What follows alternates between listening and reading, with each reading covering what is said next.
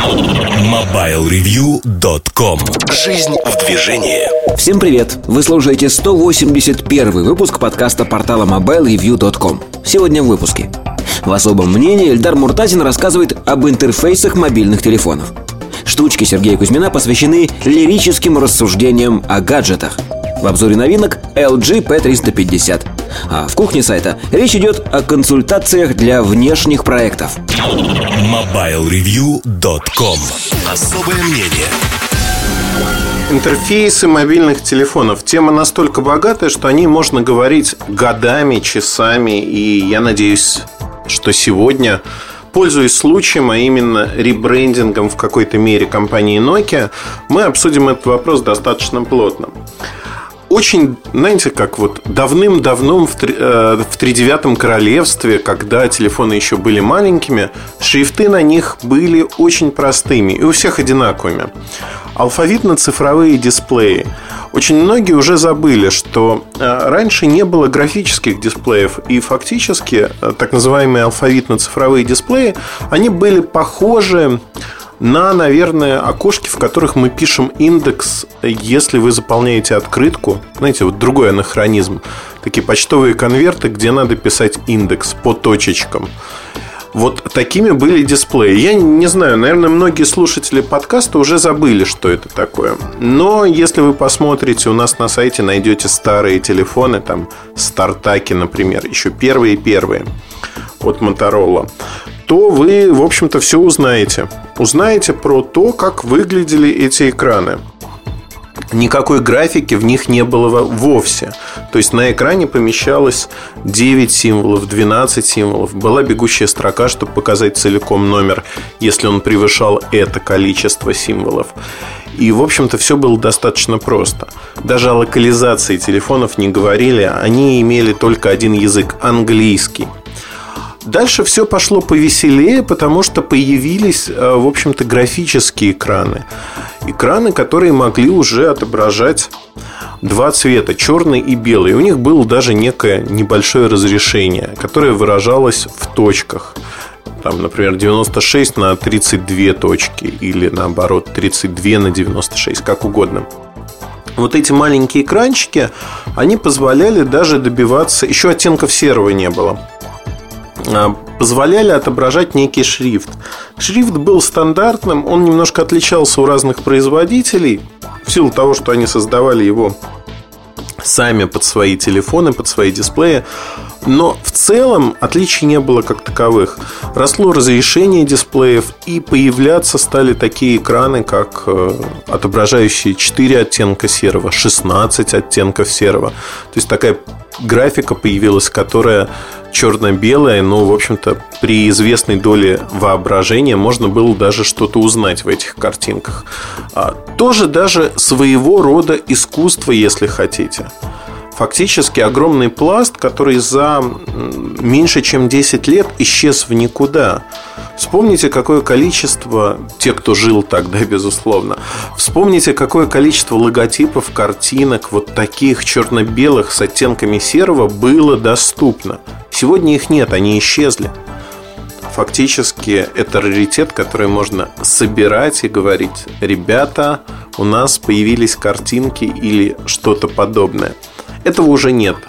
Дел, дела прошлого, дела давно минувших дней. Так вот, дальше появились даже псевдоцветные экраны, которые отображали якобы цвета. Это Siemens S25. И уже в тот момент, когда экраны получили разрешение, ну, примерно, я условно сейчас скажу, чтобы не вдаваться в подробности, 128 на 128 точек примерно, может быть на 90 точек у кого-то. Вот в этот момент появились более-менее знакомые нам шрифты.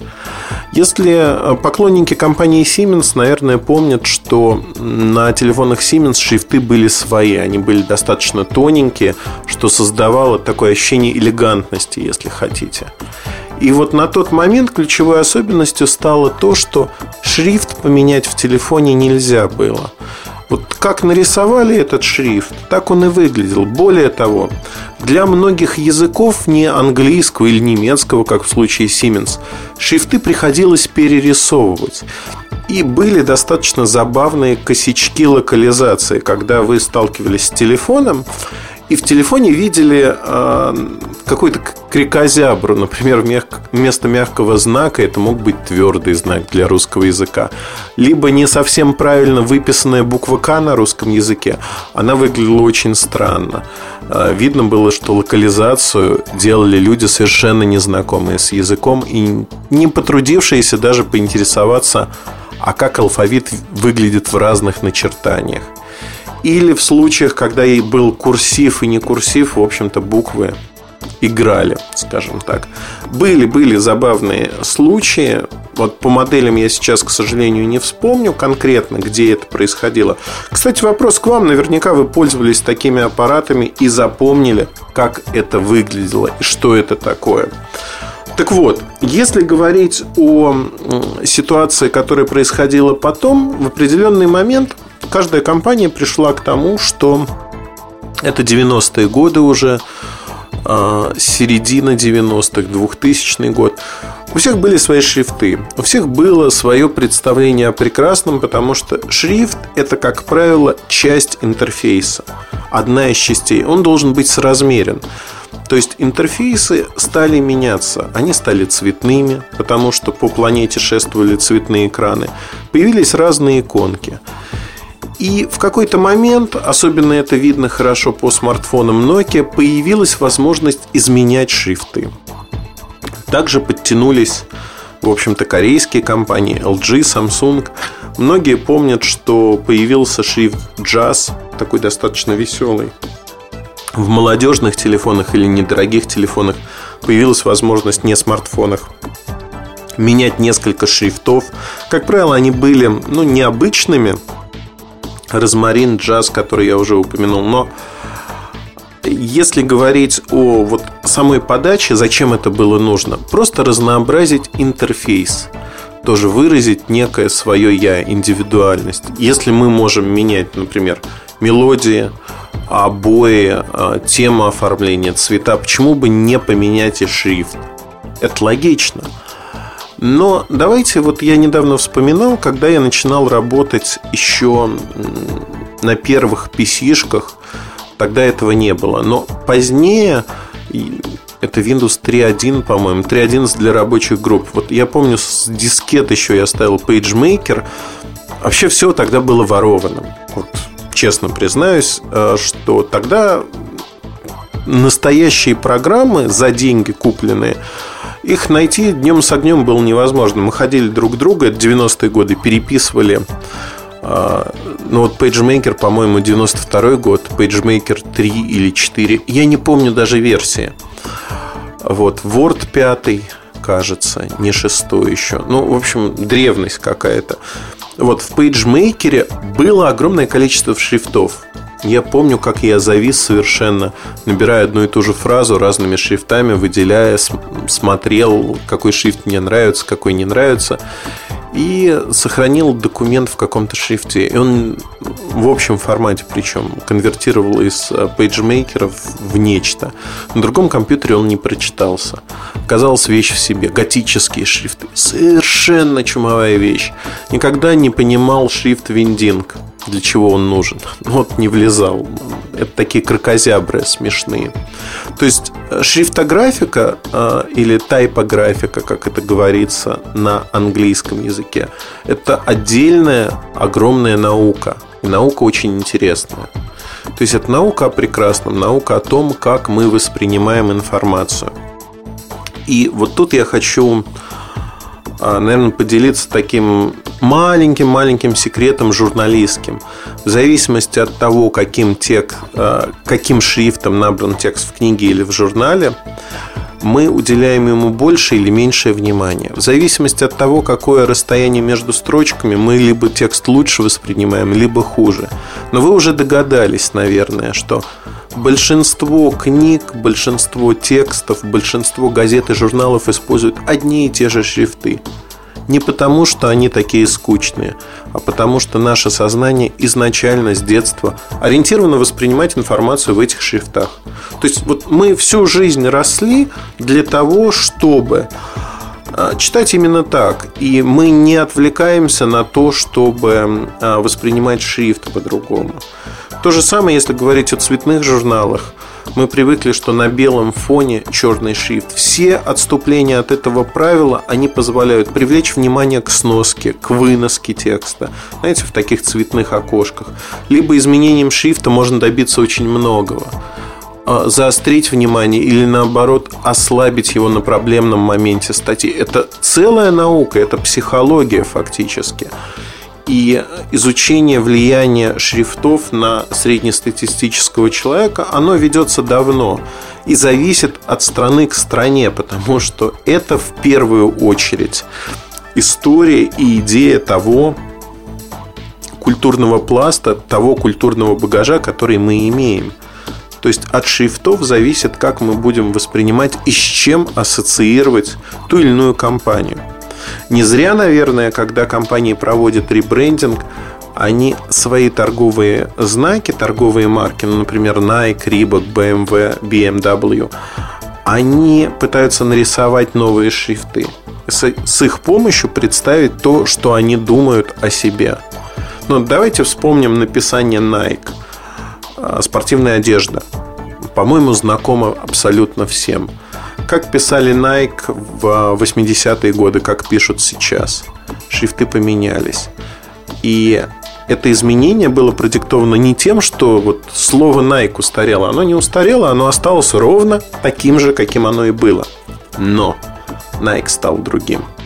Вот это очень важно. То есть шрифт может подчеркнуть что-то что-то, что заложено в слово, заложено в компанию, в конце концов ассоциируется у нас с этой компанией.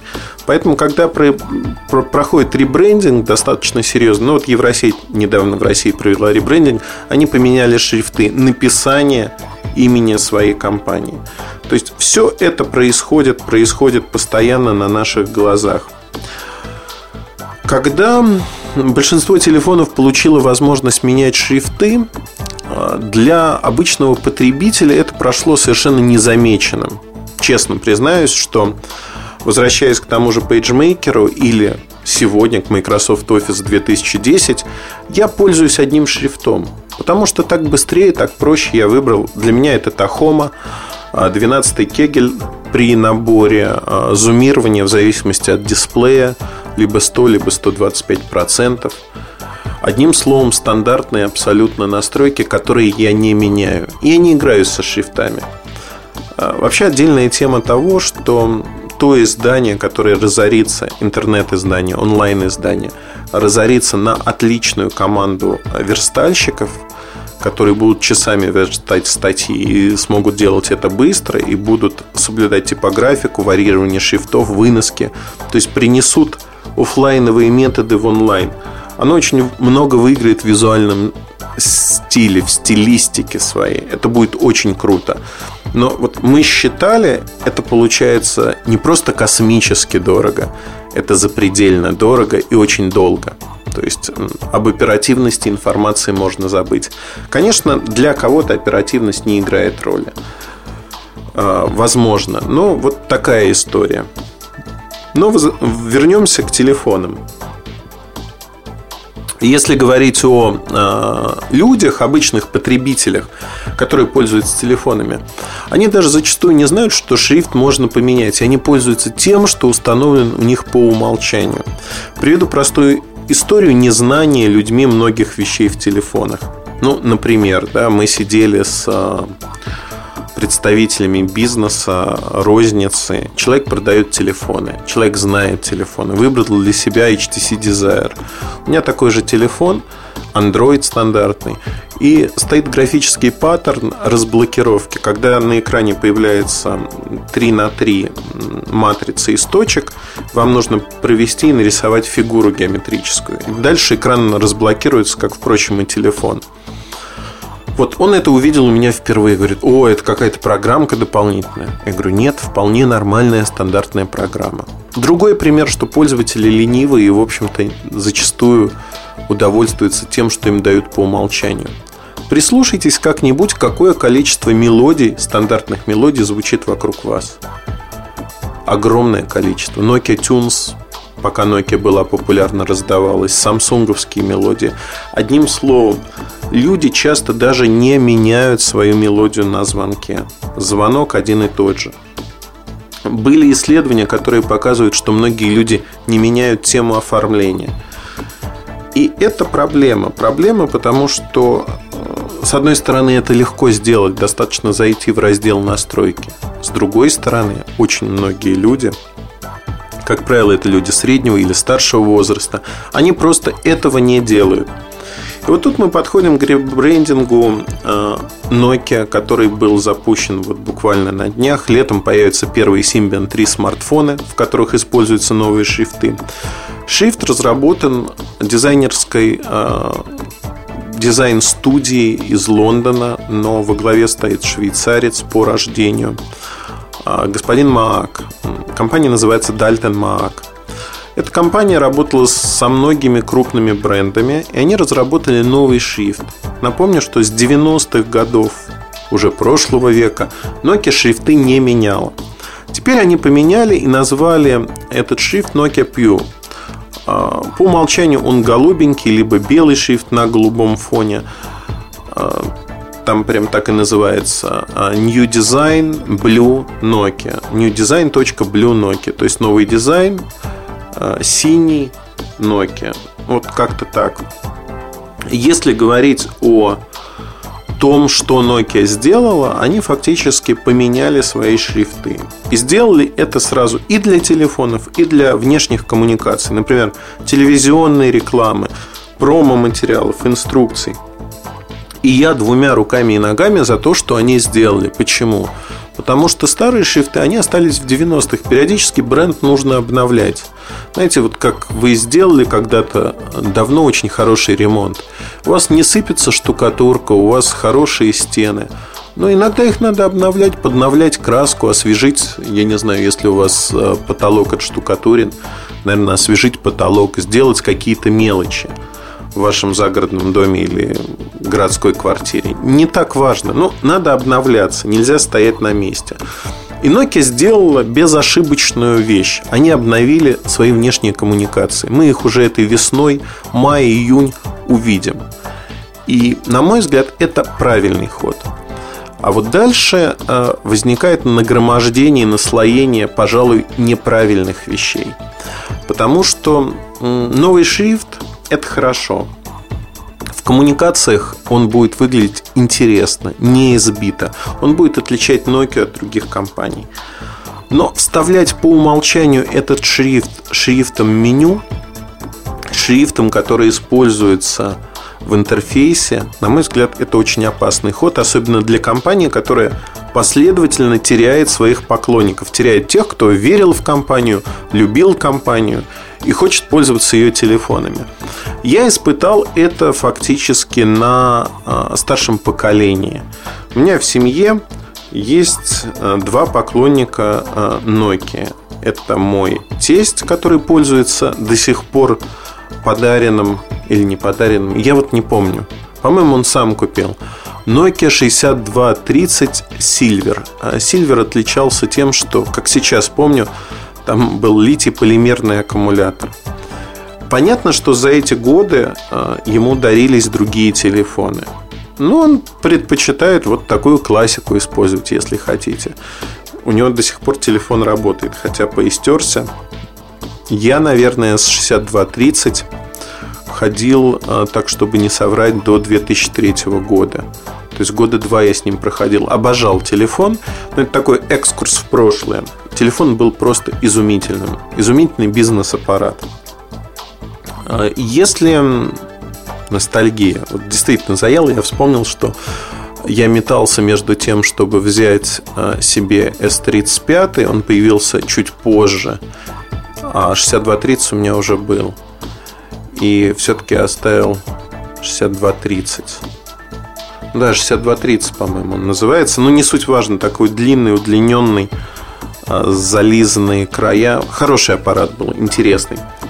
Так вот, а, как говорится, на кроликах испытано. Даю я, значит, а, кстати, я вот только что подумал, начал рассказывать, что плохой пример или хороший, не знаю.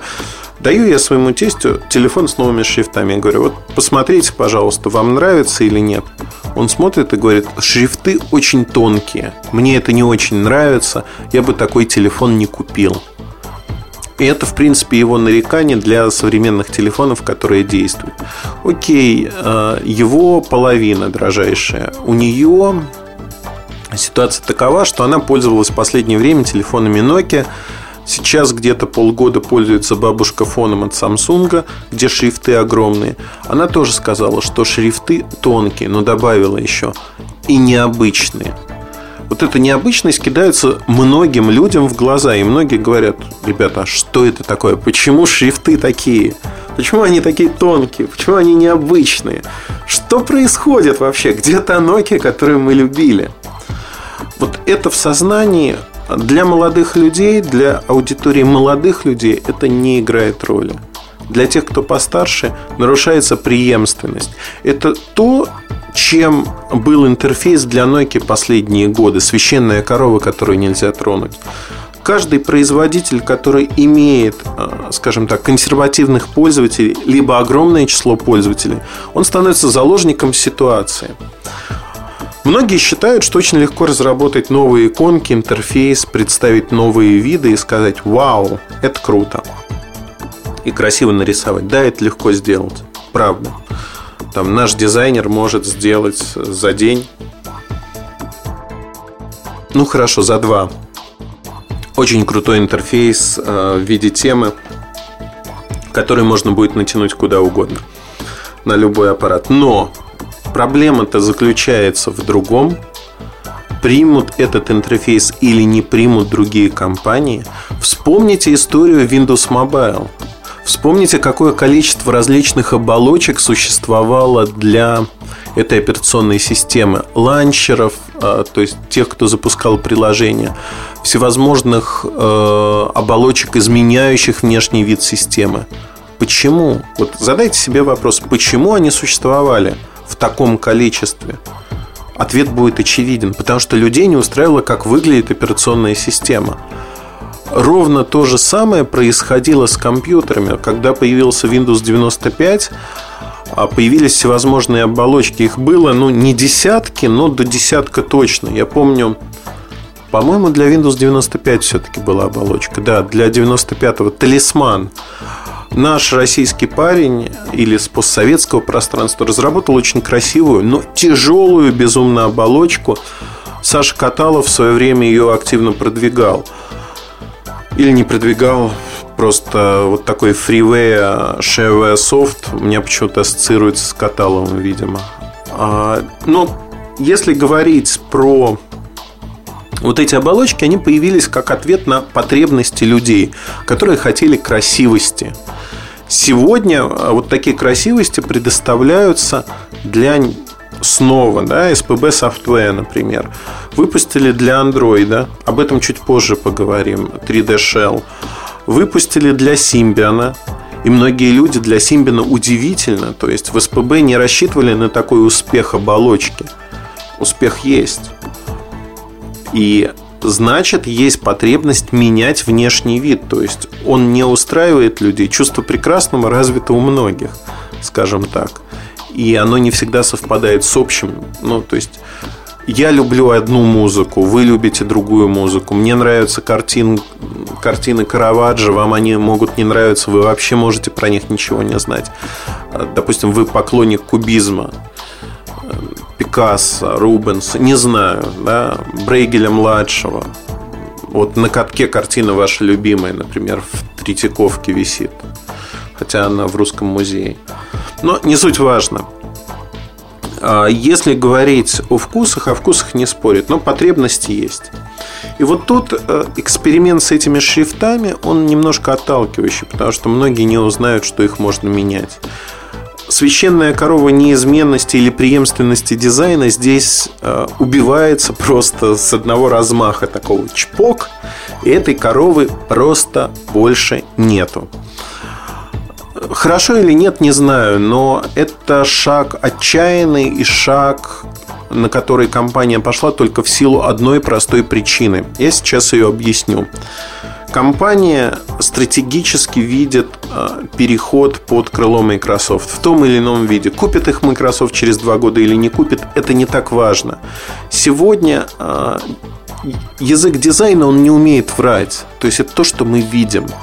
Если компания говорит, мы будем поддерживать Symbian и прочее, прочее, то на деле мы видим, что та же типографика, шрифты, они меняются под стиль Windows Phone 7, они меняются под стилистику Microsoft. Цвета выбраны под стилистику Microsoft. То есть компания уже так дает знак. Она пытается приучить пользователей к тому, что это вот будет вот так. Хорошо это или плохо, не знаю. Но однозначно это не так, как было до этого. И вот эта преемственность, она нарушается в какой-то мере. Знаете, такое не полная остановка, но прерываем путь развития, по которому шли, и немножко в другом направлении начинаем двигаться. Посмотрим, что выйдет. Я всецело желаю успеха дизайнерам Nokia в этом, потому что хочется свежего глотка. Дизайн устройства от Nokia имеет свое лицо. Интерфейс, к сожалению, ну, сказать, что у них нет лица, есть. Но явно пошли не в том направлении, в котором нужно. Теперь возвращаемся вообще к интерфейсам, а, которые возникли с приходом Apple на рынок в 2007 году. Я никогда, ну, многие помнят, что а, в свое время я очень ругал Apple за Apple iPhone 1. У него было почти две сотни недостатков, и которые мы начитали в рамках нашей работы. Там, делали большое исследование для одной маленькой, совершенно неизвестной компании. А, так вот, я не любил этот продукт, потому что технически он был очень слабым. Но в этом продукте, безусловно, и всегда была огромная имиджевая составляющая именно в области интерфейса. Сенсорного интерфейса, который сделан был удобнее, чем все, что было сделано до того. То есть вот такой свежий глоток воздуха, если хотите, на уже привычном рынке. И если говорить об направлении в интерфейсе, Apple, э, вообще интерфейс Apple сыграл э, злую шутку с рынком. Все стали копировать его в том или ином виде. И Android, по сути, тоже в том или ином виде это копия того интерфейса и тех задумок, что Apple вложил в свой продукт. На секундочку, сегодня 2011 год. Apple создал свой интерфейс в 2007 году. То есть 8, 9, 10, 4 года мы пользуемся уже одним и тем же. Не худшим вариантом. Но в Apple, если смотреть на список а, должностей и сотрудников, которых они набирают, они ищут дизайнеров, которые смогут разнообразить опыт пользователей в области интерфейса. Такие позиции есть. Эргономика, интерфейс, разработка интерфейсов. И они всегда это делали. Они всегда это делали для своих операционных систем. И мне кажется, у Apple, кстати говоря, вот если смотреть на настольные операционки, там, на Леопард, например, у них всегда это получалось в том или ином виде. И фактически Apple так или иначе копирует другие компании. Мне было смешно на новом VAE увидеть э, у нас корпоративный стандарт Sony VAE ноутбуки. И на одном из VAE э, появилась предустановленная панель как э, таскбар, э, всплывающий снизу у Apple, Же панель, правда, сверху почему-то в Sony. Тоже такие красивые иконки сделаны. Самопал самопалом, но выглядит очень смешно.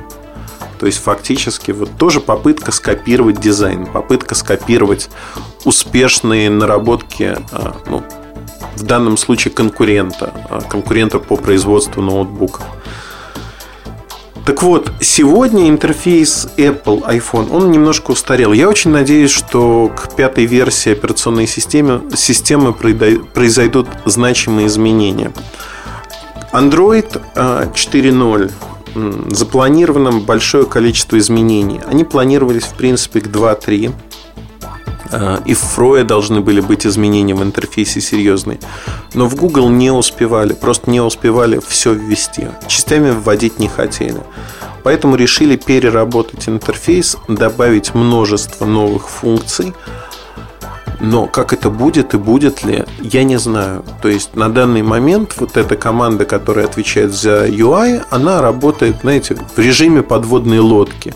Возможно, они неожиданно в льдах Арктики всплывут, сломав лед и показав, явив миру принципиально новый интерфейс. Или э, все будет по-прежнему. Но на сегодняшний день интерфейс андроида уже тоже, скажем так, приелся. Не нужно очень много красивости. Он не очень функционален с точки зрения эргономики. Особенно меню, в котором свалены все-все иконки. Почему а, создают компании, там LG создает свою оболочку, которая отключаема. LG Optimus UI. Samsung создает TouchWiz, четверку уже, четвертая версия. Они это делают, в Sony Ericsson есть свой интерфейс даже. Они это делают для того, чтобы изменить представление стандартные стандартные представления андроида. И для них это очень важно. Важно в первую очередь тем, чтобы дифференцироваться от других производителей. Там, Motorola забыл назвать, Motoblur, тоже изменение интерфейса. Они пытаются дифференцироваться между собой. Но в первую очередь они решают основную проблему андроида. И проблема это называется единый интерфейс, который не очень функционален. Например, все иконки свалены в одном месте. Жутко неудобно искать. Логика Google была же какая? Вот у вас кнопка поиска. Она вынесена прямо вот. Сейчас, где мой телефон? Дайте я возьму свой телефон. Вот, я взял свой телефон. Ага. У меня кнопка поиска вынесена на лицевую панель HTC Desire. Нажимаю кнопку поиска и могу искать все, что угодно. Но Зачем мне э, эта кнопка, если я знаю, вот я уже привык, я привык к интерфейсу других телефонов, я знаю, что есть иконка, на нее можно ткнуть, найти. Я иду в меню общее, где еще в этой помойке все эти иконки.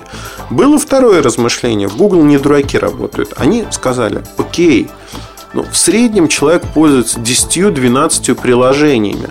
Давайте дадим возможность на рабочий стол вынести шоткаты, ярлычки для этих приложений, тогда пользователю не надо будет идти в это меню. Удобно? Да. Можно ли так сделать? Да, безусловно, я вот так сделал. Но делают ли так многие пользователи этих аппаратов? К сожалению, нет. Многие идут в меню. И хотим мы этого, не хотим, но пока пользователи так делают, интерфейс должен быть адаптирован под их нужды. Не под нужды мифических разработчиков, которые говорят, понимаете, тот же Google, крупная компания, корпорация, и несмотря на это, Google не умеет так, как Apple, вкладывать в головы сценарий использования устройства – что это не недостаток, а вот надо именно так и никак иначе. Вот Apple навострился, они умеют это делать. Google нет. Другие компании, Nokia, например, вообще нет. если интерфейс Nokia был стандартом де-факто многие годы, это было так до появления сенсорного сегмента телефонов, до появления интерфейса от Google, до появления интерфейса от Apple. То есть фактически другой рынок, другие правила игры.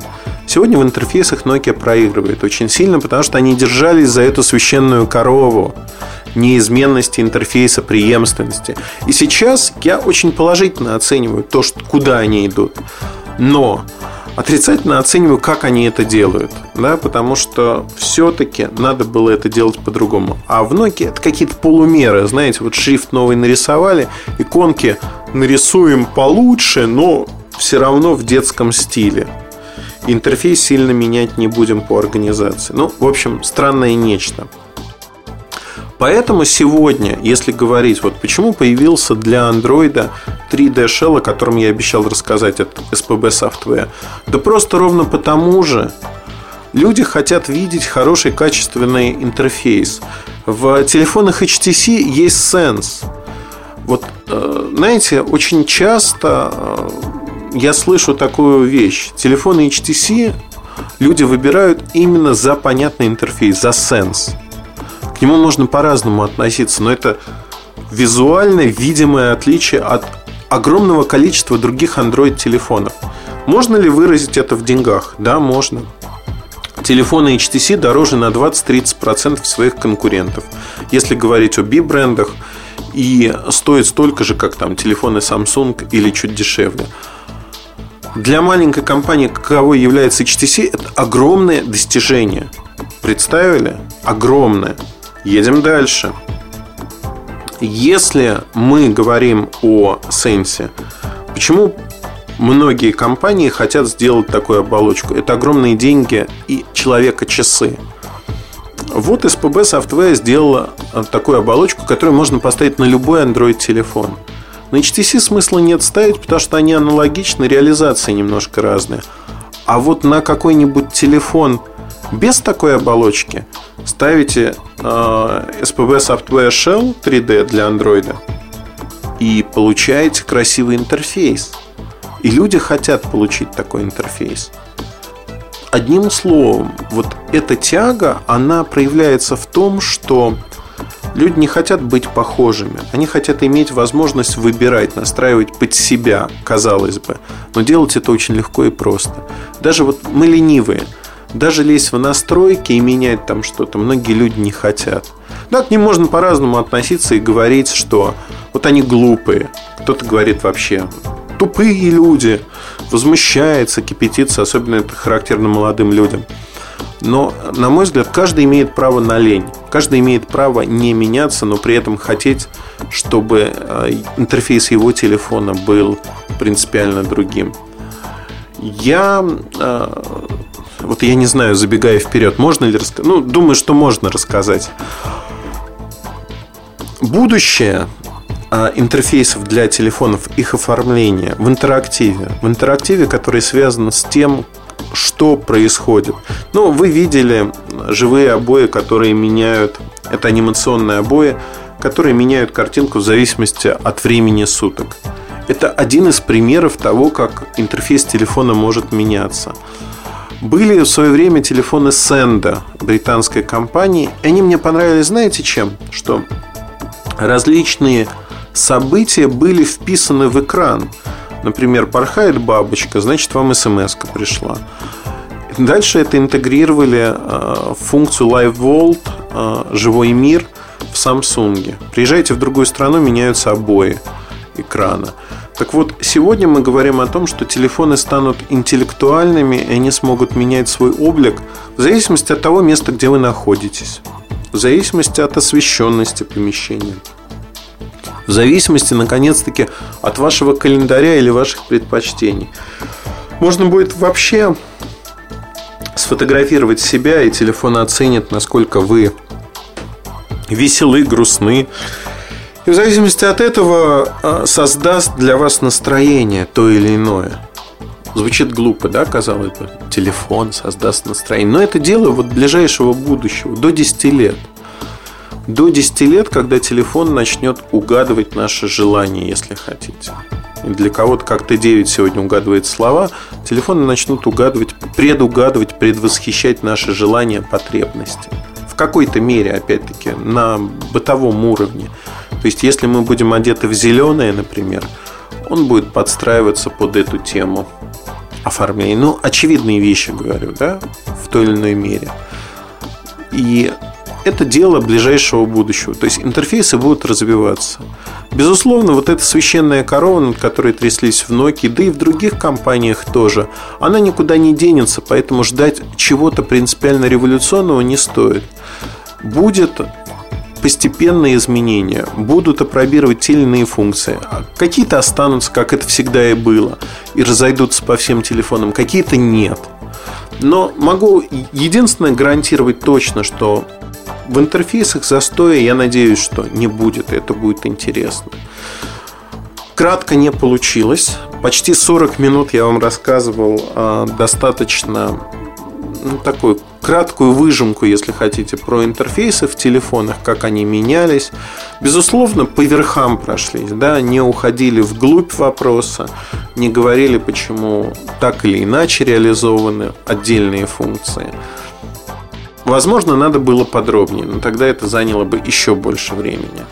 Одним словом, дослушали до конца, вы молодцы, вас действительно, видимо, волнует и интересует эта тема.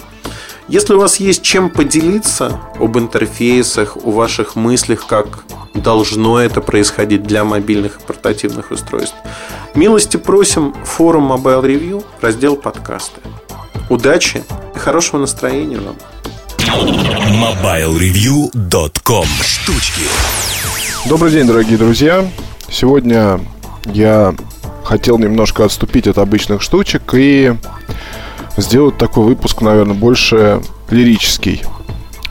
В чем это заключается? Ну, в общем, заключается в том, что хочу немножко рассказать, почему гаджеты для меня, да, а, такой стали основной темой работы и скорее всего, если я продолжу заниматься журналистикой, то, наверное, она будет связана как-то вот с этим.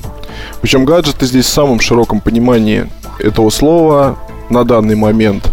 Как вы можете видеть, на Mobile Review выходят статьи о самых разных вещах. А, за последние несколько лет, ну, собственно, начинали с аксессуаров и начинал Эльдар в свое время. А сейчас часы, там трусы, все что угодно, в принципе, можно найти. Ну, трусов пока нет, но вот, например, есть большое желание привязать каким-то образом гаджетам и автомобили, потому что вы можете заметить, что на различных ресурсах появляются, ну, гаджетных ресурсах появляются новости, связанные, например, с электромобилями, что вполне логично, на мой взгляд.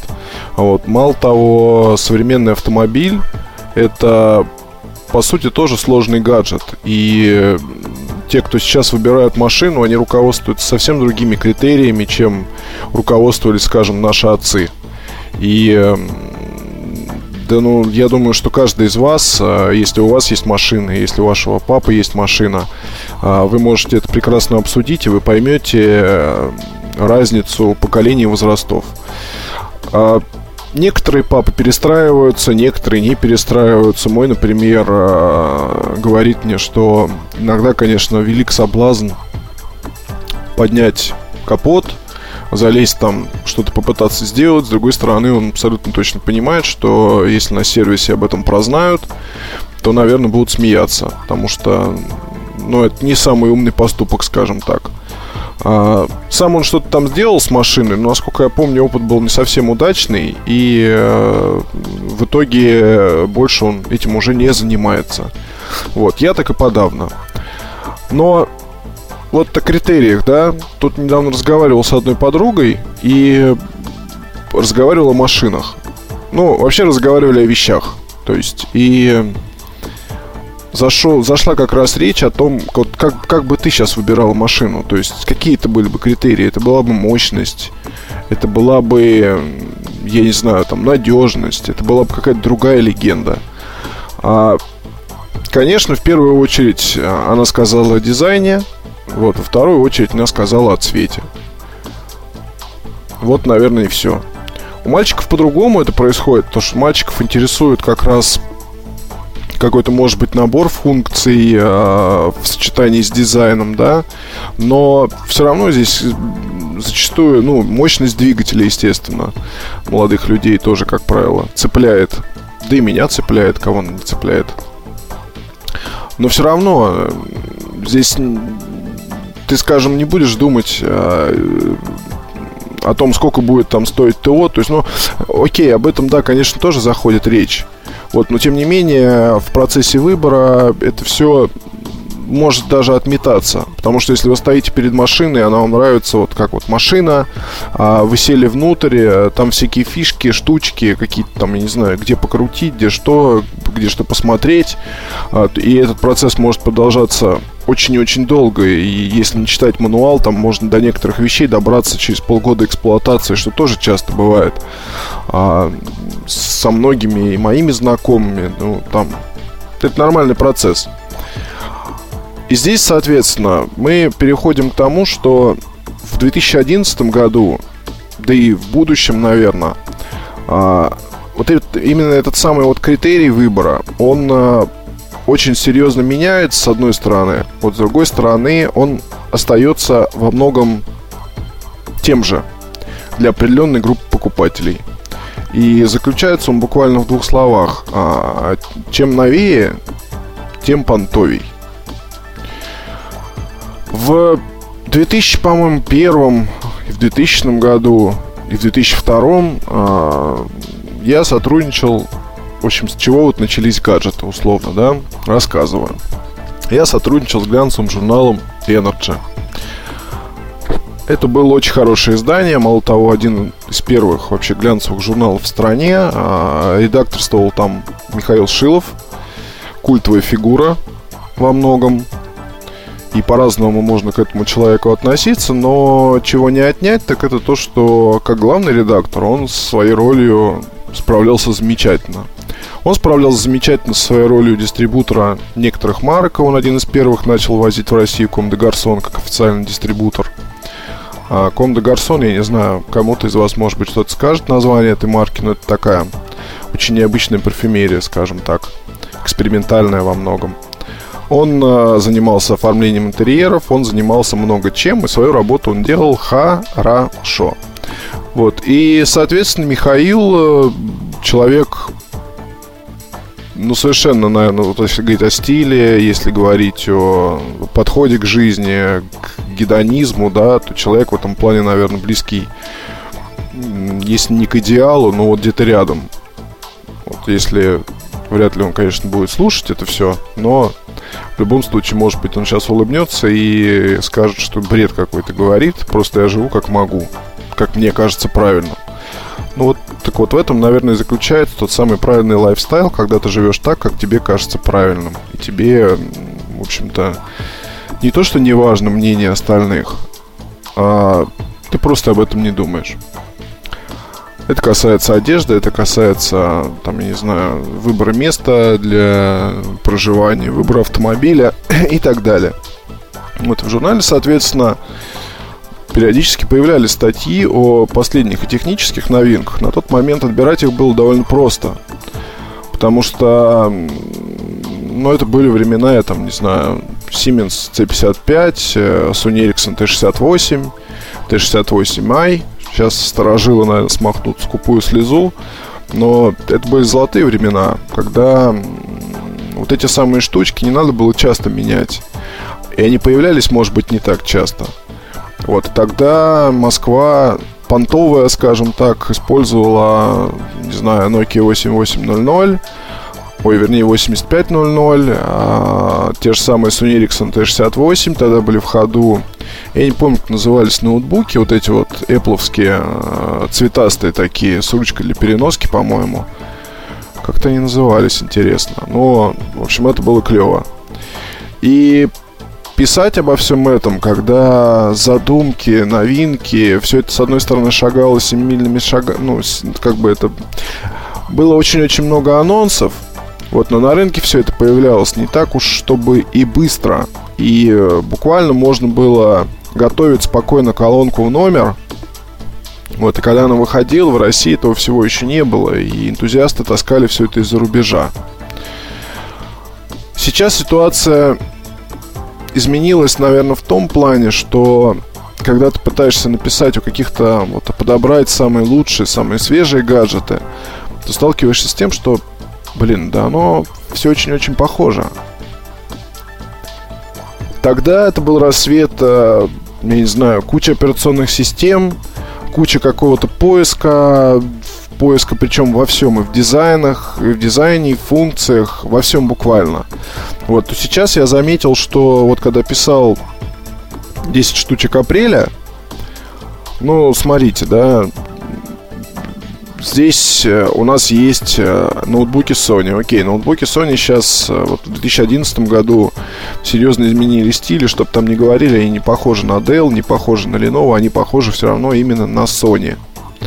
Это здорово, но окей, ничего сильно принципиально нового здесь особо-то и нет. Большие андроиды, да, Android как операционная система это такое нечто среднее между iOS и и чем-то иным, вроде Symbian и Mobile там какой-нибудь Windows, но а, незаменно ни то, ни другой, и незаменно iOS. Вот Android это такой, не знаю, губка Спанч Боб. Веселый, немножко сумасшедший, Вот его везде много, его везде узнают, его любят, ему, я не знаю, за него голосуют рублем, но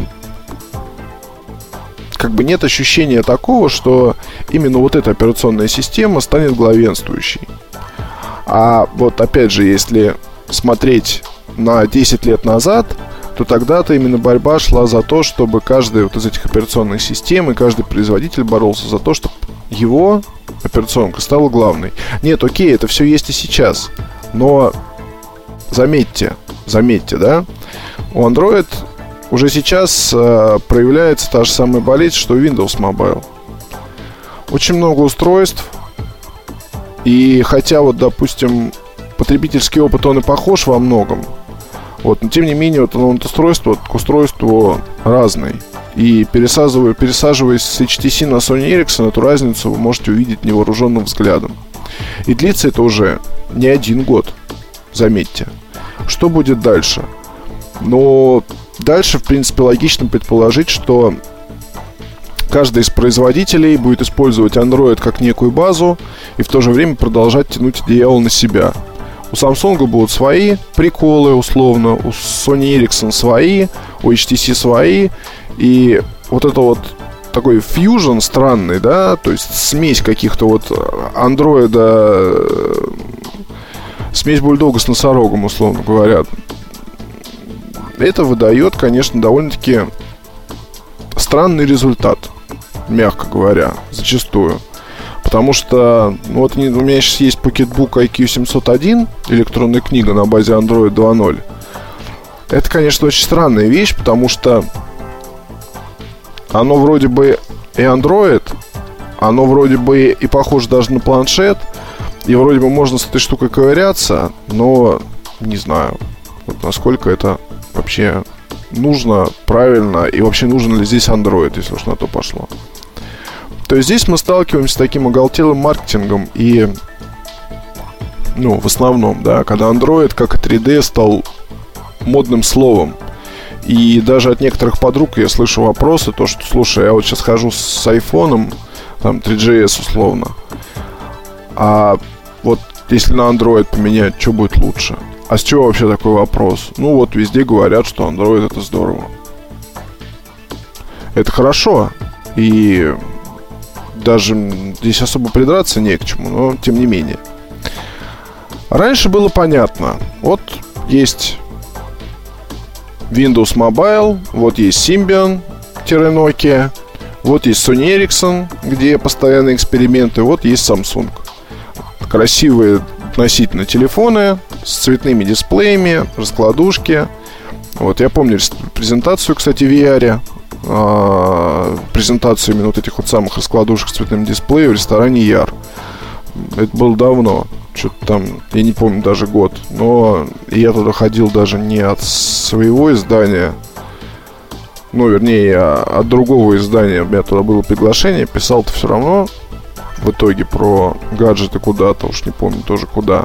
Вот, на презентацию помню, и помню, что это было, кстати, очень клевое такое действие, потому что пригласили какую-то танцевальную группу.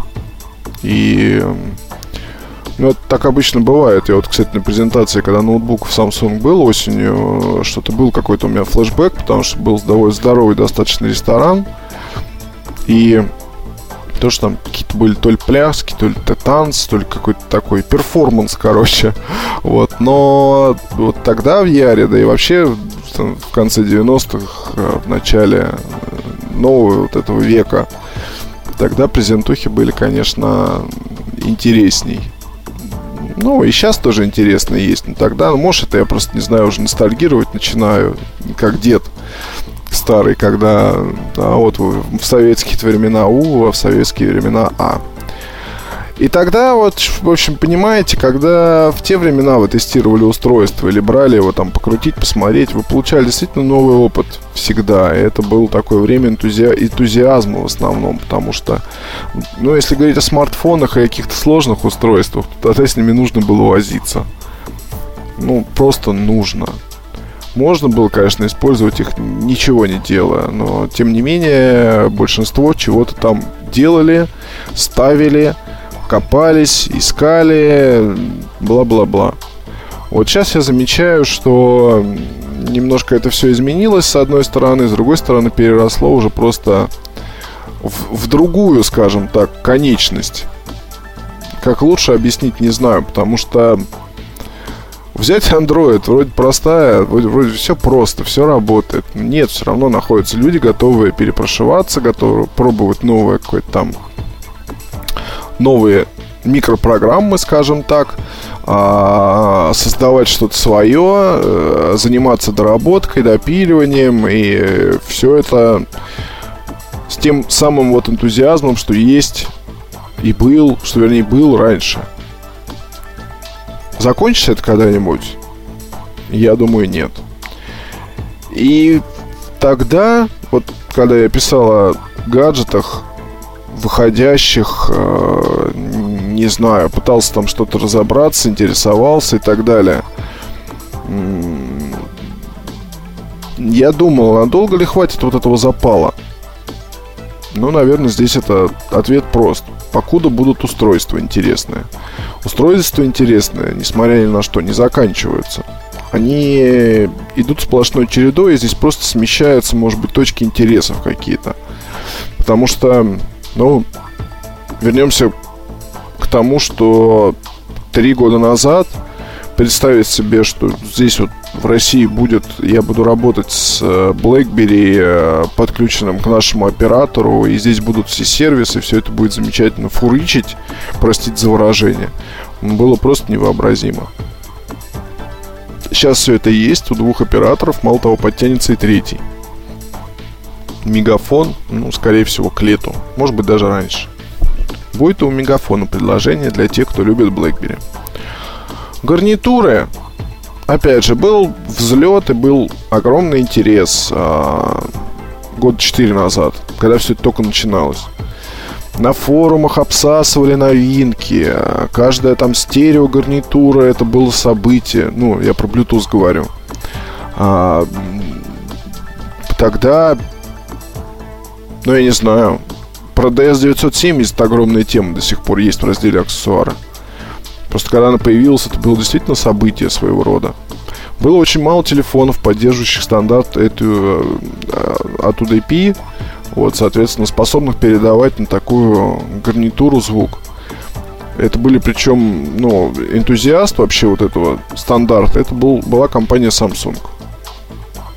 Потом, ну и не потом, там, по-моему, одновременно появилось, что и Sony Ericsson, соответственно, тоже стали поддерживать потому что DS970 у Sony Ericsson была, но использовать ее было одно время просто чем, если говорить о продуктах именно компании. А до сих пор иногда где-то что-то всплывает, что вот Эльдар в обзоре W900i это была такая ротатор, такой мощный, здоровый, с хорошей видеозаписью мол, писал, что есть от UDP, а на самом деле там ничего не было. В тестовых прошивках была эта функция. И сейчас уже об этом можно смело говорить. И с 970 он работал. Вот, но не стали это делать массово.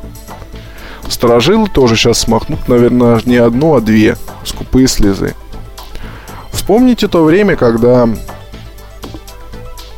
а, телефонах появились нормальные камеры, это К750.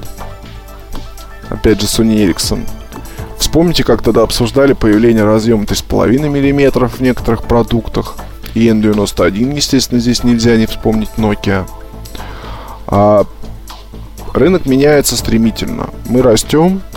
Здесь а, рост ли, не рост ли, я не знаю, но периодически, конечно, ловишься на том, что как-то вот все вот уныло, и по-настоящему интересных новинок нет.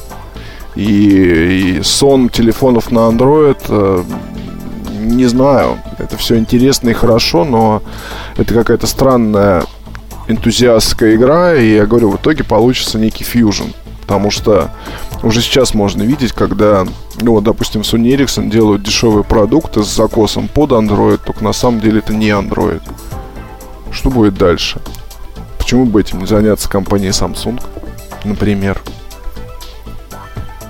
Или другим каким-то фирмам? Ну, правда, у нас не так много осталось Новые марки появляются потихоньку, но опять же э, в 2011 году мы увидим много недорогих предложений и опять же на базе Android от тех марок, которых пока вы, может быть, даже и не слышали. Вот, но они, тем не менее, придут сюда и, наверное, откусят какой-то ломтик пирога от рынка именно бюджетных сенсорных телефонов. И это вполне нормально, на мой взгляд. Другое дело, что прорывов-то таких-то уж особых нет. Сложно современного потребителя вообще чем-то удивить. И здесь мы возвращаемся к критериям выбора, потому что, ну вот опять же, надо самый крутой камерафон. 2000, да, 2008 год. Ну, давайте посмотрим, что есть у Sony Ericsson. Ну вот он, самый крутой камерафон, берем, покупаем. Надо самый крутой музыкальный телефон. Давайте посмотрим, что есть из музыкального, из именно музыкального компании Nokia, Sony Ericsson, Motorola. Ну, выбрали, покупаем. 2011 год. Я хочу самый крутой музыкальный телефон. Па. А производитель ушли от того, чтобы делать на корпусе кнопки управления плеером отдельные, что было актуально какое-то время назад. Сенсорные экраны неадекватная замена. Но если говорить о качестве звука, ну, iPhone, наверное, самый универсальный вариант. BlackBerry тоже в какой-то степени. Появились телефоны, способные проигрывать флаг, и уже давно, и какие-то другие lossless форматы. Да и вот тот же iPhone сроду умел, собственно, это делать, только собственный формат. Э, ну, здесь касается собственного формата, это ALAC. выбрать в 2011 году самый крутой телефон с э, хорошим видео и качеством, и качеством фото, вот тоже зачастую спрашивают. Я бы даже, наверное, не знаю. Вот сейчас вот делать сравнение очень тяжело, потому что, с одной стороны, можно. Если вы помните, я сравнивал музыкальные телефоны когда-то, и те статьи пользовались популярностью. Вот сейчас этим заняться, ну, взять тот же iPhone сравнить с BlackBerry – на фокус-группе какой-то, собранной из знакомых и друзей. Я не знаю, насколько это нужно и интересно, потому что сейчас, опять же, очень изменились э, критерии выбора. И многие сейчас выбирают э, не по качеству фото. Есть фотокамера, что-то снимает? Хорошо. Есть разъем с половиной? Хорошо. Плеер есть? Да. Карточки памяти поддерживает? Да. И все это сказать можно, заметьте, практически о любом продукте из тех, что продается сейчас на рынке в среднем ценовом сегменте. Чем дальше поражать людей? А, вы знаете, мне кажется, что производители заигрались с функциональностью, и функциональность уже на данный момент, может быть, даже является избыточной. Но большинство из них просто забыли про дизайн, и Apple вот прекрасно за счет этого вылезает. Когда людям дают красивые игрушки, не набор функций, упакованный во что-то, а именно набор функций. И очень хочется верить, что будущее вообще всех вот этих вот дел, гаджетов и так далее, это эргономика, это дизайн, это какой-то, я не знаю, гуманный подход к тому, что человек не только использует телефон, но еще и носит какую-то одежду, а, ест где-то, куда-то ходит. И здесь вот, кстати, опять же, наше время, это время рассвета относительно небольших, может быть, марок, но производящих интересные вещи для жизни.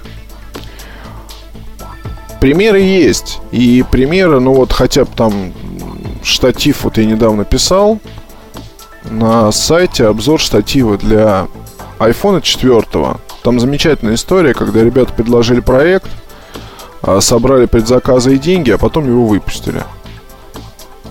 Глиф он называется. Стоит что-то там 11 долларов. Просто кусочек пластика. Можете э, вставить в него iPhone 4, прикрутить к штативу. Вот, или же использовать его как подставку. Хорошая затея, хорошая. И мне кажется, здесь чем дальше, тем будет интересней. Вряд ли, конечно, кто-то возьмется производить там именно телефоны для, скажем так, ну, какие-то вот такие собственные разработки. Но здесь опять же все сложнее и сложнее позиционировать линейки, потому что производители живут за счет того, что есть линейки продуктов а, разные по цене, И они как бы закрывают вот э, разные сегменты. Это все, ну, азбука, и не надо это объяснять. Но как мне выбрать, если мне вот хочется чего-нибудь такого? Опять же, раньше ответы были. И варианты какие-то были. И пусть небольшими тиражами, но эти самые телефоны не для всех, может быть, чем-то экспериментальное, может, в чем-то необычное, выдающиеся, выдающиеся из общего ряда, но они продавались. Вспомним Nokia 93. Фотографический эксперимент, вернее, видеоэксперимент компании Nokia. Классно было, классно. И находились потребители все равно. Вот сейчас уже производители научены горьким опытом и в такие игры не играют. Вот, но кто-то в них, мне кажется, должен играть все равно, потому что кто-то хочет побольше и покруче. Но никто вот эти вот... И в Samsung было экспериментов масса. И с музыкальными телефонами в том числе, кстати, если вы помните, i300, по-моему, называлась модель на базе, смартфон на базе Windows Mobile, 8 гигабайт памяти там было, или 4 гигабайта, такой моноблок довольно, довольно-таки интересный. Сейчас всего этого нет. Вот сейчас все четко. Цена, деньги, товар, деньги, товар, белый гуар, ну и так далее, тому подобное. С гарнитурами абсолютно то же самое. Все, что я писал в 2010 году в итогах, все вот так вот и получается. Все линейки поджали, все продают по несколько каких-то вот приложений базовых, так скажем, хитов, которые уходят на ура. И никто особо не хочет париться с тем, чтобы вот придумать нечто вот этакое. Время, скажем так, универсальности. Вот 2011 год это время универсальности, время игр с ценой и качеством. Но, к сожалению, не с дизайном. Потому что если сейчас вот задаться вопросом, а какая техника действительно красивая? Действительно, вписаться может вот в любой действительно интерьер, там, не знаю, подойти любому человеку. Ну, здесь Apple, понятно, что вспоминать, что лишний раз злить отдельных господ, которые брызгают слюной, слюной сразу же, как только я где-то говорю про Apple. Sony, а, у Sony Ericsson есть еще запал, есть порох в пороховницах, и есть интересные продукты, касается это и смартфонов, и аксессуарики. Вот, но, как видно, потребителя что-то смущает все равно. А смущает понятно, что тут эм, красота такая, на нее хорошо смотреть, но использовать ее зачастую, ну, сами понимаете. Хотя вот эта линейка 2011 года, она хороша, есть в ней что-то. Nokia, ну, сами понимаете, здесь, конечно, хотелось бы все-таки Android Insight. Ну, хотя бы, да. Про Windows фоны а, вчера созванивался я с Сережей Вильяновым, братом своим. И вот он мне говорит, представляешь, что ты тут использовал? Использовал Windows Phone одной компании, а он возьми, да и сбросься в ноль. Ну, говорит, просто значок зажегся. Я его, говорит, домой доехал, подключил компьютер, а он раз и обновился сам. Чего вдруг? Бог его знает. Ну, это вот узнаю старую добрую винду. Можно ли иметь дело с этой операционной системой, хотя она красивая и такая достаточно интересная, что там Артем не говорил? Я думаю, нет. Потому что продажи показывают все, что они должны показать. И можно много там орать и брызгать слюной и еще что-то говорить, но Android за довольно-таки короткий промежуток времени стал операционной системой, которую уж теперь не, вы, не вычеркнешь ниоткуда, и так просто не откажешься. Ее удобно кастомизировать, а она user-friendly, как говорится. Вот, а с Windows Phone, сколько уж эта бодяга вся длится, но ничего путного сделать не могут. Начали, по сути, с того, что, с чего начинал Apple в 2007 году, на дворе уже 2011. Вот, пожалуй, вам и ответ про Windows Phone. Не самая великая, не самая тонкая, не самая, может быть, качественная аналитика, но у что у вас, вот вы вот сейчас слушаете этот подкаст, у вас есть хоть один человек в окружении, кто использует Windows Phone? А теперь подумайте, а, как получилось так, что iPhone, который многие называют просто модой и просто имиджем, а, как только появился в продаже, стал в Россию, его сюда везли эшелонами. Ну это что, только за счет моды? Или только за счет понта? Да нет, конечно. Люди ценят простые, качественные, красивые вещи. И всегда так было, и всегда так будет. И в 2000, в 2000 году мне было просто выбирать гаджеты, потому что, еще раз повторю, это было великое время экспериментов. А эксперименты для большинства компаний, к сожалению, закончились. Некоторое время назад, скажем так. Или закончились, или устали, или просто ударились в чистый бизнес. Без, скажем так, творчества. Вот, вот тут хорошее слово творчество не хватает. Тут бы сейчас еще сказать духовности, но это уже что-то вот рядом с бесогоном там и прочими какими-то вещами. Дело не в духовности, дело в любом случае в бизнесе, дело в любом случае в поиске новых форматов, новых функций, да. И я думаю, всегда их можно найти. Что было уже? За счет поиска телефона теперь заменяют плееры, заменяют камеры, заменяют э, стали и, терминалами для использования социальных сетей – и задумок может быть масса, масса. И очень хорошо, когда есть вера в то, что эти задумки все, ну, по крайней мере, на своем веку, мы еще увидим. И вот та компания, у которой они удадутся, та компания и будет в фаворе. Ну вот, наверное, так. А сейчас по всему получается, что... Да бог его знает, что получается. Посмотрим.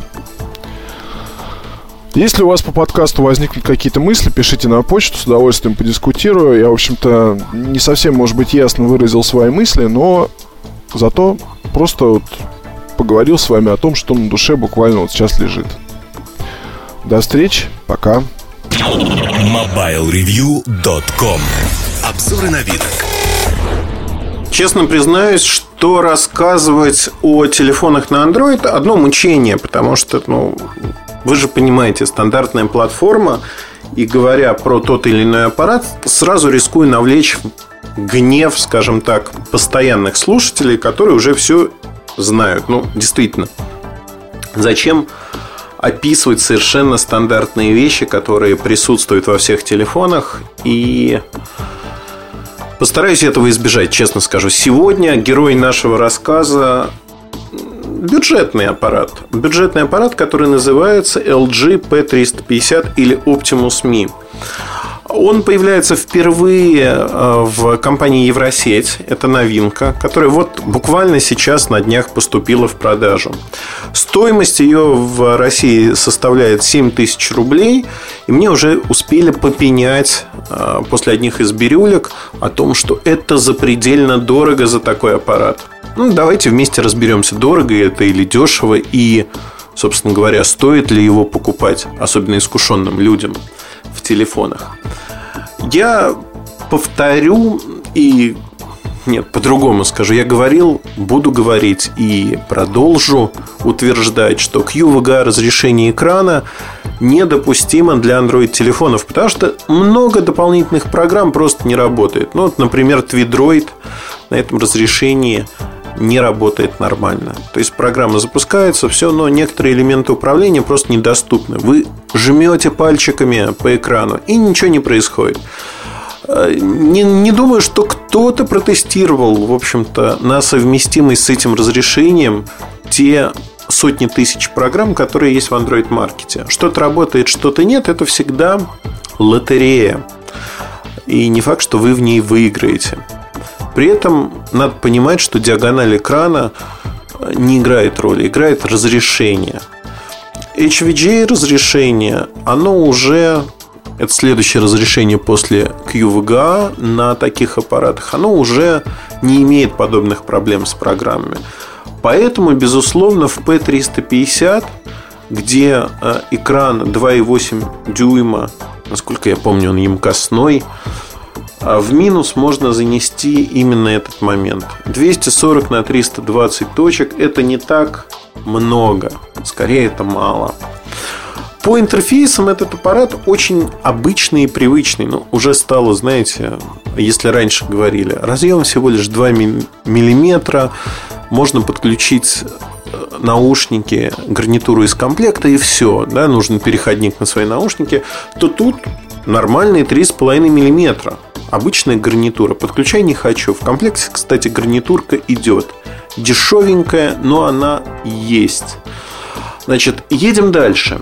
А, Микро-USB разъем, от него телефон заряжается, к нему уже можно подключить кабель. USB кабель в комплекте отсутствует, вот напрочь, недорогой аппарат.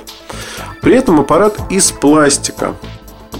Будут не, несколько цветов, например, а, Titanium Black, это такой черненький аппарат.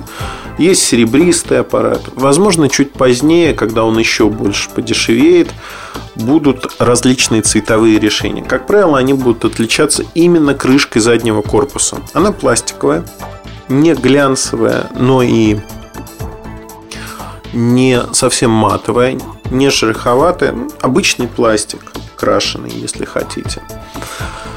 А лицевая панель при этом, в общем-то, глянцевая. Есть аппаратные клавиши посыла, вызова и отбоя, что уже неплохо. То есть, вот знаете, такая комбинация четырех сенсорных клавиш и двух аппаратных кнопок. Это удобно.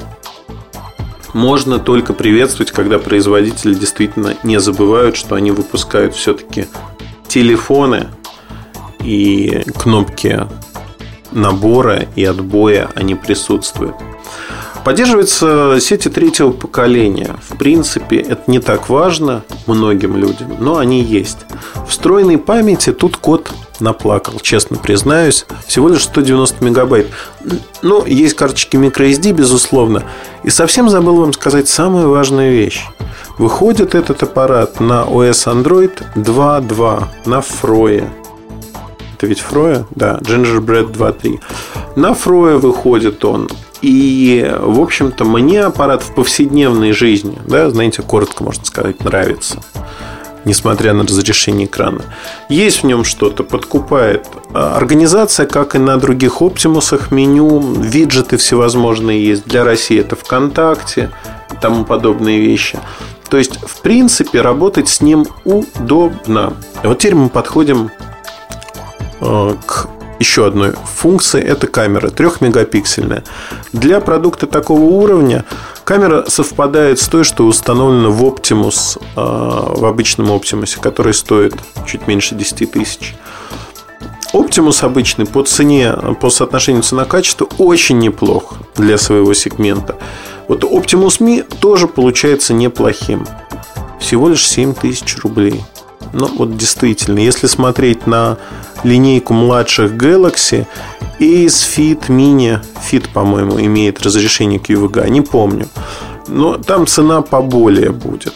То есть, фактически LG из крупных марок влезли в этот сегмент рынка. И тут мы возвращаемся к вопросу, который я упомянул. Меня пинали, мне указывали. Даже Артем позвонил и говорит – если вдруг кто-то не знает, Артем Лутфулин у нас заведует android.mobilereview.com разделом. Это такой наш подпроект. Кстати, приглашаю в гости. Там интересно, там много новостей. Линейка отличается от того, что на основной линейке новостей происходит. И все посвящено андроиду. Знаете, чистый андроид, без всяких примесей. Так вот, звонит мне Артем, и у нас получается такой разговор. Вот, Эльдар, ты в новинках месяца написал, что Optimus Me станет бестселлером. Но он не станет бестселлером, потому что, ну ты посмотри, 7 тысяч рублей это так дорого, а на рынке уже обычный Optimus можно разыскать за эти же деньги, наверное. И вообще посмотри а, Яндекс Маркет. Ну, во-первых, Яндекс Маркет не является показателем рынка. Более того, те предложения, которые есть на Яндекс.Маркете, зачастую единичные. То есть, фактически, они не делают погоды в масштабах страны. Если на 100 телефонов 0,05 телефона ну, то есть часть, даже не целый телефон продается на Яндекс.Маркете, это уже неплохо. Я думаю, что там и того меньше. То есть из тех компаний, что там представлены, у них нет объема. Если говорить о ценах на обычный Optimus и ценах на 540 модель, которая достаточно задержалась на рынке, работает на 2.1 и, в общем-то, может конкурировать с Optimus этим и стоит дешевле на тысячу или даже больше. 540 снят с производства, его уже нету. Евросеть была той компанией, что продвигала 540 модель. И, естественно, продвинула в объемах. Евросеть та компания, которая продвигает обычный Optimus. Активно продает вагонами по всей стране. И Евросеть, опять-таки, та компания, которая берет Optimus Me. Теперь, внимание, вопрос. Как вы считаете, в Евросети работают настолько неадекватные люди, что готовы покупать продукт, у которого огромная конкуренция, который они не смогут продать? Нет. Более того, люди прекрасно понимают потенциал этого продукта, понимают, что на него должна агрессивно снижаться цена с ростом конкуренции со стороны би-брендов. В первую очередь это Alcatel, возможно, Fly, другие компании. То есть все это осознают и все это будет происходить. Компания будет снижать по возможности цену. Понятно, что LG, возможно, упрется и не будет идти на это. Но я думаю, что в течение 4-5 месяцев мы увидим ценник на этот аппарат не 6990, а уже сначала 6500, потом, возможно, 6000. Это все будет происходить и происходить достаточно быстро. Надо об этом помнить. Поэтому я, э, как и говорил и продолжаю настаивать, этот аппарат будет бестселлером. По соотношению цена-качество он очень хорош.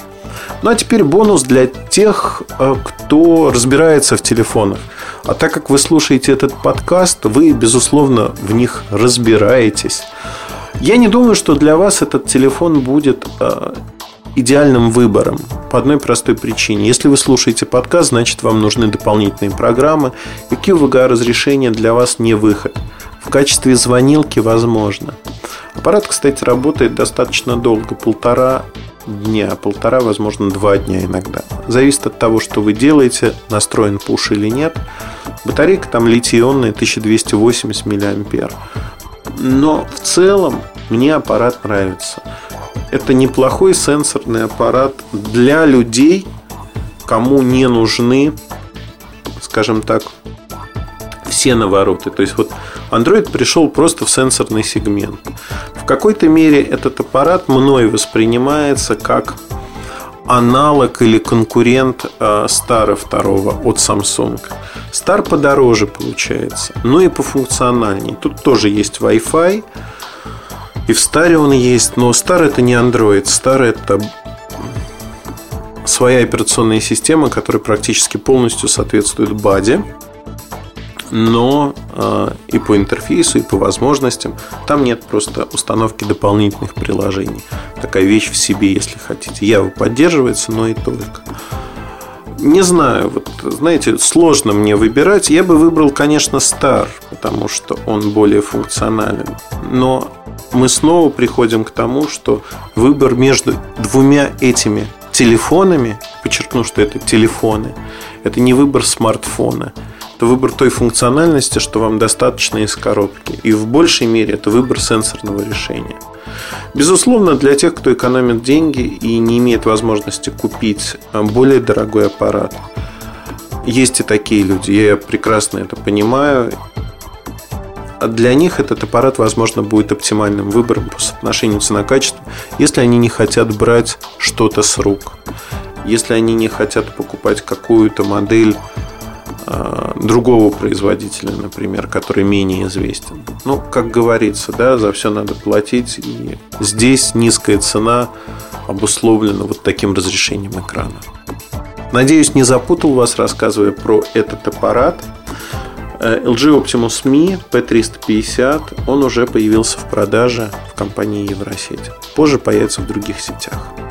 Удачи! Будут вопросы, оставляйте их у нас на форуме. С вами был Эльдар Муртазин, как и всегда. Хорошего настроения. Увидимся, услышимся. MobileReview.com Кухня сайта. Всем привет! Во-первых, э, пользуясь случаем тем, что это рубрика «Кухня сайта», хочу сообщить, что у нас хорошее изменение. Если помните, в верхнем правом углу есть поиск по сайту. Раньше он просто не работал. Сейчас он работает. Мы установили Яндекс сервер, настраиваем его, делаем всевозможные твики, но уже сейчас можно искать большую часть информации достаточно легко и просто. И главное, что он работает. Меня это очень радует. Поэтому попробуйте, если еще не попробовали поиск. Я уже перешел исключительно на него и пользуюсь им. Но После этого маленького анонса, объявления, радостной новости, я хочу рассказать о другой ипостаси. Очень часто я выступаю в качестве консультанта для внешних проектов. Иногда это маленькие проекты, иногда большие проекты. Но в общей сложности я посчитал, что за последние пять лет те проекты, которыми, которые я консультировал в том или ином качестве и принимал решения, скажем так, на уровне совещательного голоса с акционерами, либо говорил, что вот надо делать вот так, так и так, они потратили на себя около 30 миллионов денежных знаков разных. А, но, естественно, не рублей. И при этом а, стоимость вот тех проектов, кто не закрылся, выжил и работает, сегодня по самым скромным оценкам составляет примерно 500 миллионов. В общем-то, я могу гордиться своей работой в какой-то мере. А, то есть на начальном этапе, видимо, делали мы все правильно. Сейчас есть один из таких проектов, где я выступаю внешним консультантом. Пока не буду называть, как этот проект называется. Эм, не буду. Даже не пытайте, не спрашивайте. Но, в общем, я думаю, в апреле вы его уже увидите точно. Надеюсь, что вам понравится, возможно, хотя вы скажете, что это не медийный проект, а рекламный, хотя он медийный в какой-то мере. Хотим сделать такую карточку, которая будет для всех занозой и показать, что такое значит глянец, лайфстайл в сети. В общем-то, вместе порадуемся. Итак, а, едем дальше. Вот во время работы над этим проектом, глянцевым лайфстайл, я пришел к одному выводу. А, я консультант, еще раз подчеркиваю. Люди хотели сразу показать, что проект такой весь из себя глянцевый, лайфстайл, и говорят, давайте-ка назовем его на английском языке. И назвали. В общем-то, никакой крамолы в русском проекте с англоязычным названием нет ровным счетом. Почему нет? Как говорится, если это понятно, если это обыгрывается, а там название обыгрывается, э, честь и хвала, то есть можно, можно. Я, в общем-то, даже первое время, знаете, такое отторжение было. О, они назвали этот проект вот так. А сейчас даже как-то привык. И, в общем, придумали кучу фишек, как это обыграть. Но, в общем-то, что я могу сказать еще хорошего? А еще была идея такая, в общем, на мой взгляд, не очень хорошая идея. И почему я ей делюсь? Придумать все названия рубрик на английском языке. Ну вот, мол, у нас люди образованные в стране, те, кто читают такие модные журналы, разберутся, что к чему. И много копий было сломано, в общем-то, мнения были разные, но мы настояли, чтобы все-таки все было на русском языке. Почему? Статистика вещь упрямая. По одному из опросов населения переписи там был пункт «Сколько иностранных языков вы знаете?» И оказалось, что английский язык знает в нашей стране всего лишь 7 миллионов человек на самом деле оглушительно плохая статистика. 7 миллионов человек это вообще ничто, да, по сути. И для проекта, который ориентируется на всех русскоязычных людей, наверное, делать, скажем так, если проект рассчитывает на миллионную аудиторию, а мы на нее рассчитываем, конечно, не сразу, со временем, к концу года, но рассчитываем. Так вот, если рассчитывать на такую аудиторию, то скажем так, будет хорошо и будет интересно. А если я уже так, знаете, ребята, лозунгами заговорил. У меня сегодня отличное настроение, потому что мы на финальной прямой, что называется, и должны сделать этот проект хорошим. Так вот, если проект ориентирован на вполне четкую нишевую аудиторию, которая знает английский язык, то крамолы никакой нет. Это должны быть четкие, понятные рубрики, понятные названия, чтобы, посмотрев один раз на рубрику, стало понятно, о чем это. Учитывая, что сайт про гаджеты, вот я выдаю большую тайну, огромную тайну выдаю. Так вот, учитывая, что сайт про гаджеты, ребята придумывали разные названия, которые обыгрывают э, слово гаджет и тому подобные вещи. Названия, честно говоря, получились странными. То есть, если не читать описание, что это такое? Гигагаджет. Что такое гигагаджет, не знаю. И, в общем-то, я честно сказал, что ребята никуда не годится. Давайте переделывать. Давайте поработаем, подумаем, придумаем что-то другое. Ребята без моего участия, я же консультант, я участвую, но, скажем так, вмешиваюсь и подправляю какие-то моменты. Так вот, ребята придумали Э, хорошие названия на русском языке. Емкие, простые, понятные, без изысков. Очень часто молодые проекты пытаются извернуться. Знаете, вот как бы мне извернуться еще и придумать нечто такое, что неудобоваримо. Иногда изворачиваться не надо. Берите креативом в других местах. Если вам нужны названия рубрик, делайте их простыми, доходчивыми, понятными. Не надо бояться, что эти названия рубрик повторяют конкурентов. Ну, например, у нас на сайте обзоры. Понятно о чем? Да, понятно. Если вы в разделе телефоны, то это обзоры телефона. В разделе аудио это обзоры аудио, MP3 эм и прочих вещей. То есть понятно, просто, доступно и доходчиво главное. Вот придерживайтесь этих правил. Э, сделайте. Один пиар-директор одной из крупных компаний операторов, он поступает очень просто. Он первое время давал пресс-релизы, он был новичком в нашей области, он давал пресс-релизы на чтение своей маме. Если мама встречала незнакомые слова, просто пресс-релиз переписывался, чтобы мама поняла, о чем идет речь. Вот можно смеяться над таким подходом, а иронизировать, но на самом-то деле этот подход работает. Сделайте меню сайта, сделайте разделы рубрики, дайте вашей маме или взрослым людям. Пусть они постараются, не заходя внутрь, а по картинке понять, что вы хотели сказать, о чем вы пишете. Знаете, вот такой стресс-тест обычным пользователям. Потом можете потестировать на обычных людях разные варианты. Как правило, знаете, голоса делятся. Кто-то любит слово тесты, кто-то обзоры. Кому-то ближе одно, кому-то другое. Но, в общем, равнозначно. Это уже такая вкусовщинка. Тут вы можете выбирать. Но не надо придумывать, в общем-то, какие-то странные названия. Например, изба-читальня. Слушайте, звучит круто, наверное, смешно, да? Ну, непонятно, а что там? Ну, да, библиотека, наверное, или еще что-то. Есть еще плохой тон такой, знаете, когда глаголы используются в названиях.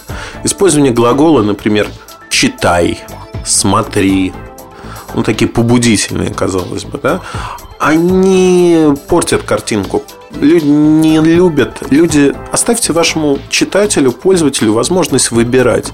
Выбрать, смотреть ему или нет. Свободу выбора. А когда вы ему говорите, а ну-ка читай, ну, нехорошо, не нравится это людям. Поэтому надо этого избегать. Максимально избегать вот таких казусов. Постарайтесь, подумайте, это очень легко.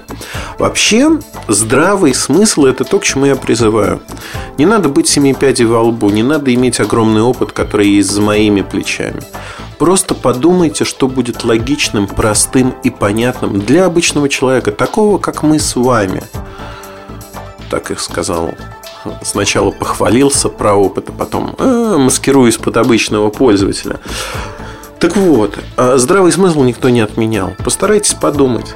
А что вы своим проектом, я не говорю про концепцию проекта, да, сейчас идет речь об оформлении, говорите. Выберите те цвета, которые вам нужны. То есть цвета, которые вам важны и нужны. Не надо делать фантасмагорию из красок. Подумайте о том, где должны быть какие области с графикой. То есть, если вы планируете на вашу страничку устраивать галерею, как она сочетается. Понятно, что все рассчитывают, что им повезет с дизайнером. Каждый из нас в душе просто гениальный художник и дизайнер, но пусть вам лучше повезет с дизайнером, который сотворит нечто интересное. Более того, не надо нагромождение элементов. Если у вас контент-ресурс, у нас медийный ресурс, контент-ресурс с одной стороны, с другой стороны это лайфстайл. Лайфстайл подразумевает, что должно быть ярко, красочно, но при этом без переутомления. Вот мы пытались соблюсти баланс. Посмотрим, я предоставлю все ссылки на ваш суд, и мы посмотрим, насколько они, насколько нам, точнее, удалось соблюсти вот этот баланс. Но простые правила. Запоминайте, можете записать. Но лучше запомнить. Если контент-ресурс у вас, то контент должен быть читаемым. Оформление не должно отвлекать. Если лайфстайл, больше картинок, больше графики, меньше текста, ваши простынки никто в лайфстайл не будет читать. Делайте упор на фотографии. Есть у вас интервью с интересным человеком. Сфотографировали вы его на свою мыльницу. Но вот лайфстайл подразумевает, что кто-то сядет, некий дизайнер, и обработает в фотошопе лицо этого человека, чтобы он выглядел в стиле лайфстайла. Масло масляное, да, уже заговорился лайфстайл, стиль лайфстайла. Одним словом, таким был бы глянцем. Так вот, я могу рассказать следующее, что на сегодняшний день мы пытаемся соблюсти вот эти простые правила. Но главное, о чем стоит думать и помнить всегда, все это техника, знаете, название рубрик, оформление. Это все вещь сугубо техническая. Если у вас есть концепция, вы представляете у себя в голове, а потом перенесли на бумагу и затем в бизнес-план то, что вы делаете, вам важно понимать и другую штуку, а именно – то, что вы делаете, должно быть интересным. Вы теряете, у вас взгляд замыливается очень быстро, потому что вы влюблены в проект, вам он нравится. И это нормально, это правильно. Делайте стресс-тест. Находите людей, которые вообще ничего не слышали про ваш проект, и давайте им посмотреть. Дайте, пусть они оценят, пусть посмотрят.